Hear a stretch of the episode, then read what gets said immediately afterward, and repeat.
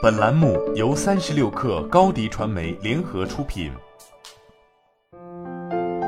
本文来自微信公众号《哈佛商业评论》。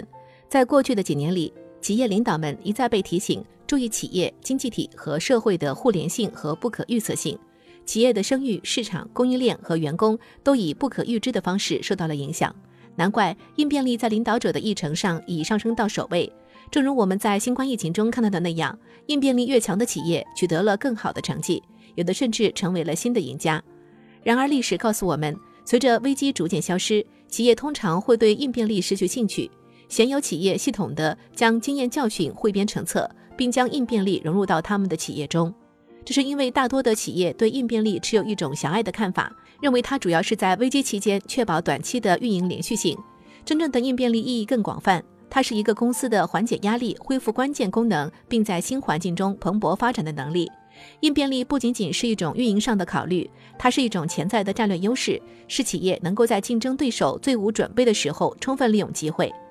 为打造真正具有应变力的企业，领导者首先必须了解可能会妨碍他们的五个错误观念。错误观念一：应变力主要是一个供应链问题。事实上，应变力在企业所有关键职能部门中都必不可少。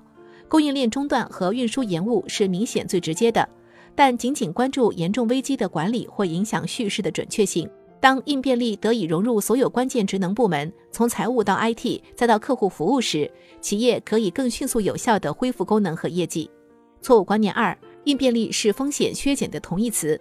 事实上，应变力既是在防范负面的风险，也是在成就好的方面。应变力通过赋予企业预测、准备和缓冲冲击的能力，来减少危机的直接影响。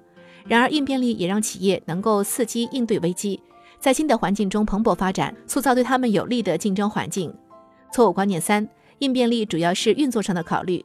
事实上，应变力具有战略性。今天的许多领导者低估了应变力的价值，认为它只在有限、临时的情境下才有价值。应变力不仅在危机期间提供价值，而且在危机退去很久之后也提供价值。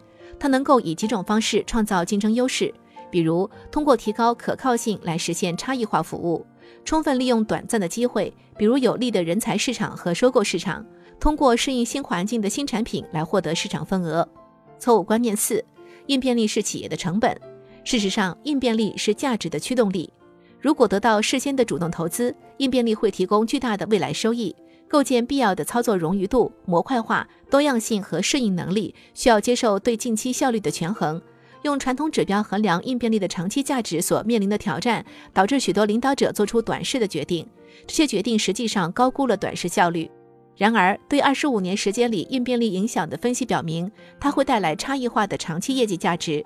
尽管危机只发生在百分之十一的季度中。但这些时期的相对股东总回报占到公司长期相对股东总回报的百分之三十。换言之，危机时期的业绩影响几乎是稳定时期业绩影响的三倍。错误观念五：危机太少发生且极不寻常，没必要对应变力投资。事实上，企业需要应变力来驾驭日益动荡的世界。应变力可以使企业未雨绸缪，并更好地应对未来的冲击。无论这些冲击是疫情、地缘政治冲突、气候变化的影响、网络安全威胁、特定行业的破坏，还是其他不可预知的挑战，在我们这个日益动荡的世界里，外来的危机可能会变得更加频繁，但损害和不利因素并非不可避免。领导者必须做好准备，有效地领导他们的企业，既度过稳定时期，也度过不稳定时期。企业必须立即采取行动。在这些危机的经验教训消失，令他们对今后的危机毫无准备之前，实现应变力的制度化。好了，本期节目就是这样，下期节目我们不见不散。你的视频营销就缺一个爆款，找高低传媒，创意热度爆起来，品效合一爆起来。微信搜索高低传媒，你的视频就是爆款。